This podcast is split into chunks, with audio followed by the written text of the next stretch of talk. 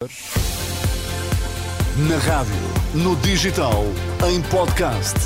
Música para sentir, informação para decidir.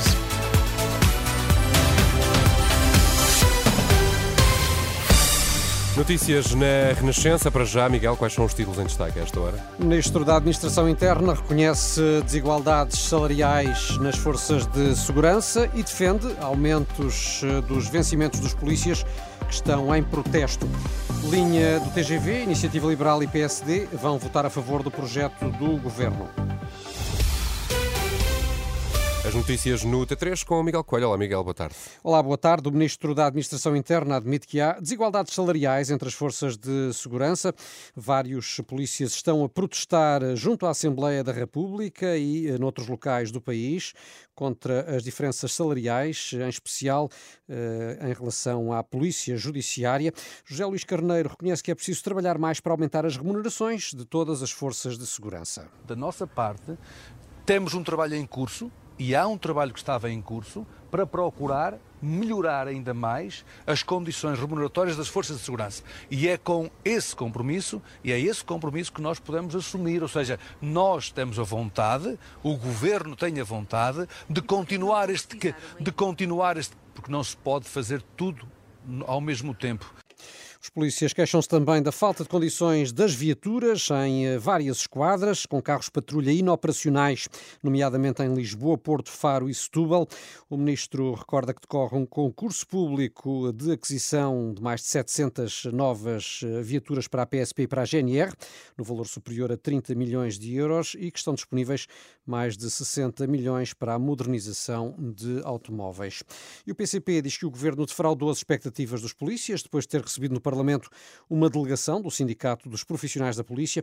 O deputado António Felipe afirmou que é preciso melhorar salários e acusou o Executivo de não ter estado bem quando prometeu o subsídio de risco. Houve muitas promessas que foram feitas relativamente ao subsídio de risco que saíram defraudadas, porque a reformulação que houve relativamente aos subsídios acabou por, por, ter, por se traduzir num, num aumento uh, quase irrelevante e, e, portanto, nós somos sensíveis à necessidade de melhorar as condições remuneratórias dos profissionais das forças e serviços de segurança e, por outro lado, lhes dar condições de, de, de operacionalidade António Filipe do PCP, eh, esta tarde aos jornalistas, eh, também em reação ao protesto dos polícias. O líder do PSD culpou o governo socialista pelo desinvestimento nas forças de segurança.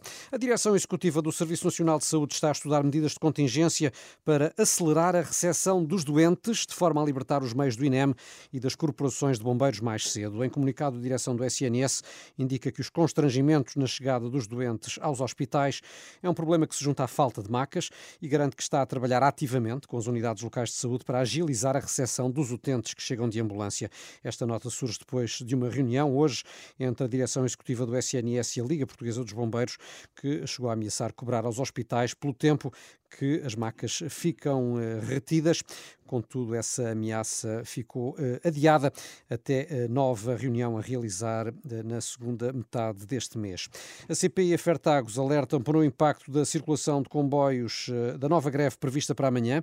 É a terceira paralisação em pouco mais de uma semana por parte dos profissionais do Comando e Controlo Ferroviário da Infraestruturas de Portugal.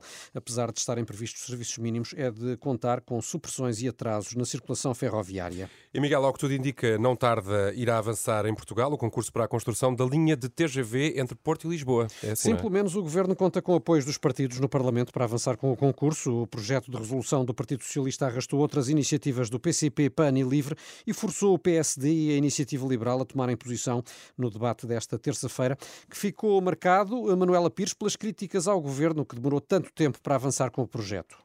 Um debate que forçou o PSD a tomar uma posição sobre a alta velocidade e a abertura do concurso para o TGV, mas o deputado Paulo Rios de Oliveira diz que o voto a favor é em nome do país.